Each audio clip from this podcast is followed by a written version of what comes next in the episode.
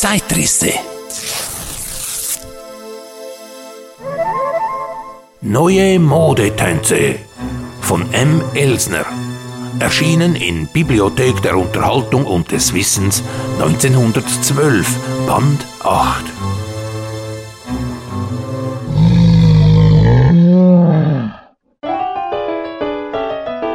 Wir leben in einer neuerungssüchtigen Zeit. Nichts scheint fest genug gegründet, um vor einer Erschütterung durch verwegene Umstürzler sicher zu sein, und selbst den ehrwürdigsten Traditionen versagt man immer häufiger pietätlos den Respekt, dessen sie sich durch Jahrzehnte oder Jahrhunderte zu erfreuen hatten. Ein Hauch revolutionären Geistes geht durch die Welt, und spätere Geschichtsschreiber werden es vielleicht als ein charakteristisches Symptom zu deuten wissen, dass man diesen Hauch nicht nur auf den Kampfplätzen des öffentlichen Lebens, sondern sogar auf dem Parkett der Ballsäle verspüren konnte. Hier vielleicht noch früher und deutlicher als dort, denn es ist keineswegs übertrieben, wenn man von einer vollständigen Umwälzung aller bisher gültigen Anschauungen über die Grundgesetze des schönen und anmutigen Gesellschaftstanzes spricht. Nicht nur die gepuderten Damen und Herren, die einst in der zierlichen Gavotte und dem graziösen Menuett den vollkommenen Ausdruck der Freude an rhythmischer Bewegung erblickten, sondern auch die Älteren unserer Zeitgenossen, denen ein wiegendes Dahinschweben nach süß berauschenden Walzermelodien den Gipfel aller Tanzesseligkeit bedeutete Sie könnten nur mit wehmütigem oder missbilligendem Kopfschütteln ansehen, welche Formen während des letzten Jahrzehnts der Tanz als gesellschaftliche Unterhaltung angenommen hat. Nicht mehr das Wohlgefallen an harmonischen Bewegungen, nicht mehr das ästhetische Bedürfnis, männliche Gewandtheit und weibliche Anmut zu einem das Auge des Zuschauers entzückenden Bilde zu verschmelzen, gilt der tanzlustigen Jugend von heute als erstes und vornehmstes Gesetz. Mit derartigen altmodischen Anschauungen aus einer vorsintflutlichen Biedermeierzeit hat sie beinahe ganz gebrochen, denn sie braucht erheblich stärkere Nervenreizungen, um sich zu amüsieren. Die Quadrille ist als steif und langweilig entweder vollständig verpönt oder sie ist zu jener ausgelassenen Wildheit entartet, wie man sie etwa auf Münchener Faschingsfesten als sogenannte Française bewundern kann. An die Stelle des Walzers, des Rheinländers, der Polka aber sind jene Hüpf- und Schiebetänze getreten, denen die bizarren Gliederverrenkungen von Groteskkomikern oder gar die charakteristischen Bewegungen gewisser Vierfüßler als leuchtende Vorbilder gedient haben. Der Walzer ist entthront. Cakewalk, Maschisch, Washington Post, Apaschentanz, Boston und äh, Two-Step haben mit frenetischem Jubel begrüßt seine Nachfolge angetreten. Und erst seitdem dieser Regierungswechsel sich vollzogen, haben unsere blasierten jungen Herren die Freude am Tanzen wiedergewonnen. Der süßen und befeuernden Walzermelodien freilich mag man im Ballsaal auch heute noch nicht ganz entraten. Sie erklingen nach wie vor, wenn es auch zuweilen rechtschaffen schwer ist, bei dem rasenden Tempo, in dem sie exekutiert werden müssen, die lieben alten Freunde wiederzuerkennen.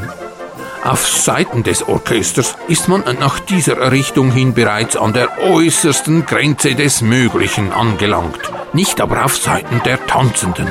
So dass man bei jeder wirklich modernen Tanzveranstaltung das Vergnügen haben kann, zu sehen, wie sich die Mehrzahl der Paare um den Rhythmus der Musik überhaupt nicht mehr kümmert sondern ganz nach innerstem Herzensbedürfnis in einem wahrhaft beängstigenden Tempo durcheinander rast und schiebt. Wie so viele andere herrliche Kulturerrungenschaften ist auch die Mehrzahl der neuen Tänze aus Amerika zu uns herübergekommen. Und wenn man den jüngsten Berichten aus New York Glauben schenken darf, besteht vorläufig nicht die geringste Gefahr, dass die Bezugsquelle köstlicher Ballsensationen versiegen könnte. Denn schon erklingt jenseits des großen Teiches der Ruhm neuer Tanzerfindungen, die ohne allen Zweifel binnen kurzem ihren Siegeszug durch die ganze zivilisierte Welt vollendet haben werden. Schon die Benennungen, die ihren Charakter widerspiegeln, sichern ihnen bei der Jeunesse Dorée aller europäischen Kulturstaaten einen glänzenden Erfolg. Kann man sich etwas Verheißungsvolleres denken als den Truthahn-Tanz oder den Grizzlybär, welch letzterer schon heute alle Schichten der amerikanischen Jugend beider Geschlechter enthusiamisiert? Er bringt, wie es heißt, eine Nachahmung der plumpen Bewegungen eines tanzenden Bären. Also vermutlich eine verbesserte Neuauflage des berühmten Cakewalk-schauerlichen Angedenkens. Zwar ist man sich unter vernünftigen Leuten in Amerika allgemein darüber klar, dass diese jüngste Schöpfung ebenso gröblich gegen den guten Geschmack wie gegen die guten Sitten verstößt aber nachdem sie von den oberen 400 New Yorks mit heller Begeisterung angenommen worden ist, will solche Missbilligung wenig oder gar nichts mehr bedeuten. Schon herrscht in den Ballsälen der Multimillionäre wie in den öffentlichen Tanzhäusern der Grizzlybär als König der Saison und wir können deshalb mit Bestimmtheit darauf rechnen, ihn bald auch auf europäischem Boden aller Orten seine eigenartige Grazie entfalten zu sehen. Einen wie hohen Gewinn unser gesellschaftliches Leben aus diesem allerneuesten amerikanischen Import ziehen wird, lässt uns ein New Yorker Berichterstatter ahnen, indem er schreibt,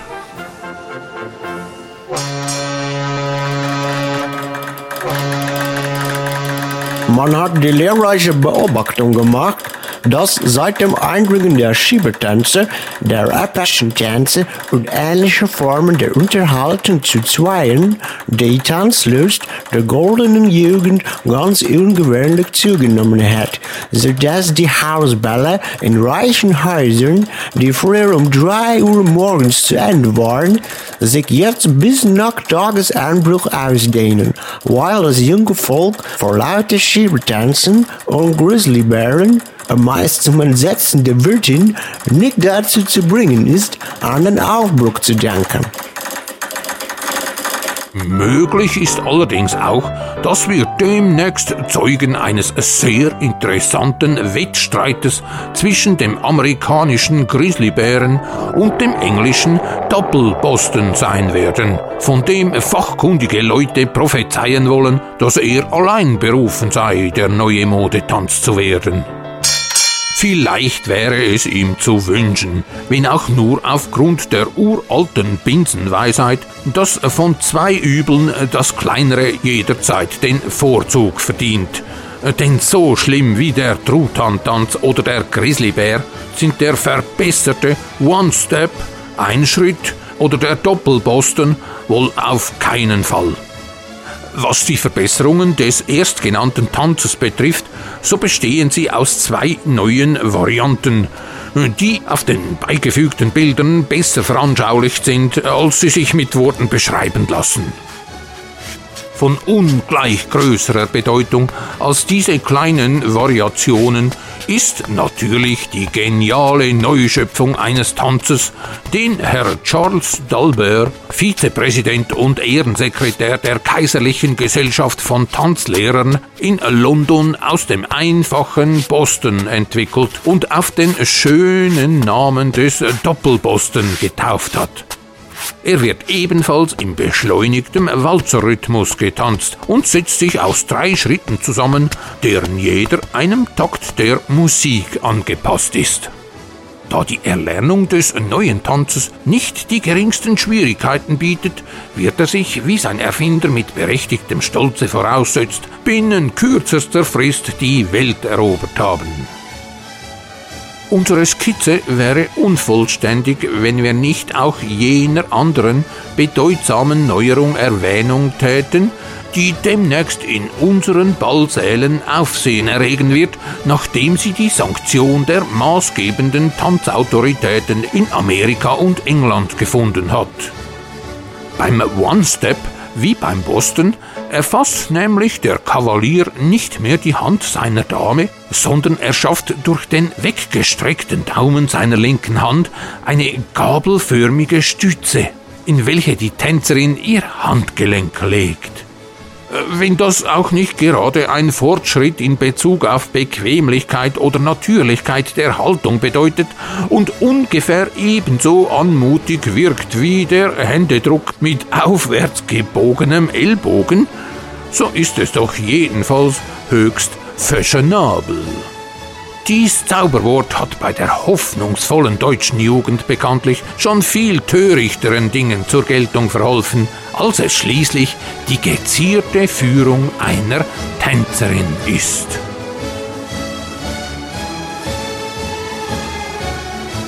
Ja, ja, one, two, quick step. Ach, toll, Fräulein Silbenstein.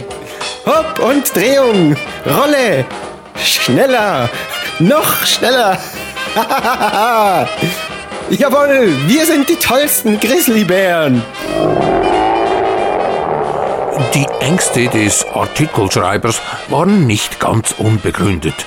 Die musikalischen Errungenschaften und die dazugehörigen Tänze lösten sich rasend schnell ab. Der dadaistisch angehauchte Grizzlybär war ja noch recht witzig, der Apache, der in Paris entwickelt wurde, hingegen beängstigend. Der voyeuristische Tanz äh, stellte zumeist wüste Szenen zwischen Zuhälter und Prostituierter dar. Archaisch, brutal, gewaltverherrlichend und erinnert mehr an Geschlechternahkampf denn an Amüsement. Es wird geschlagen und getreten. Der Herr schwingt die Dame im Kreis und wirft sie übers Parkett.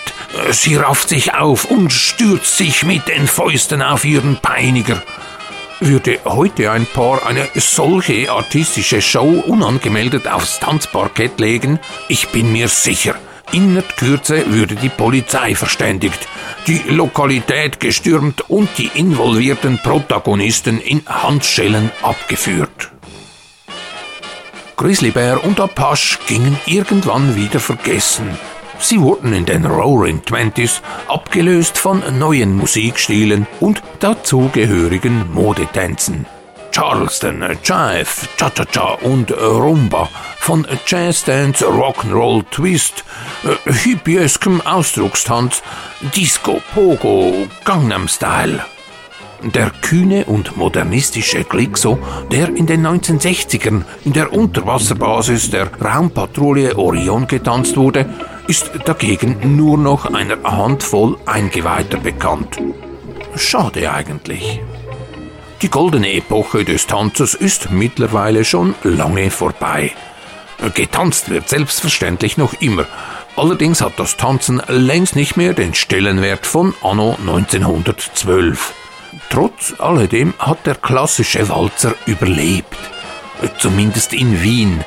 Am Wiener Opernball, der noch immer stattfindet. Dienstag, 9. September 1980. The Ramones aus New York sind im Volkshaus Zürich. Hey, oh, let's go! Ich war auch da. Meine Lieblings-Punkrock-Band wollte ich mir auf keinen Fall entgehen lassen.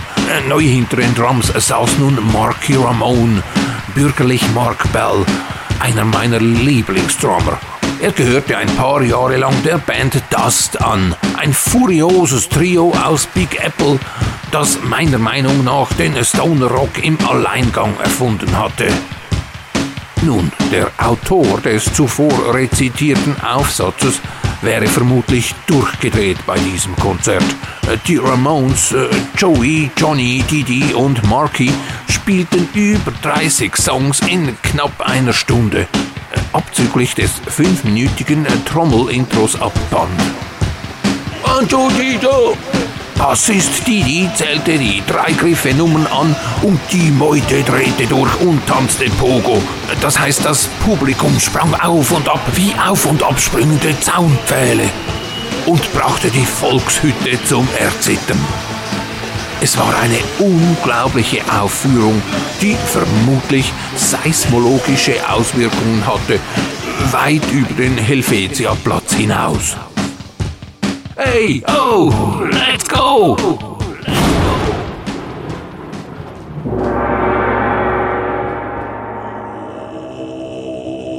Obwohl Luftschiffer, Dampflokführer, Erfinder und Zeitreisende sich meist nicht ums Tanzen scheren, findet sich in Raffaelius Alva Grusers Geheimschrift Wappoesie folgendes Zitat. Luftschiffpiloten, tanzen gehen, sind vermutlich ein Naturversehen.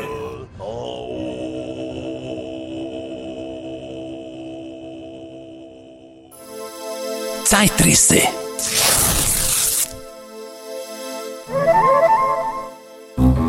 Neue Modetänze von M. Elsner.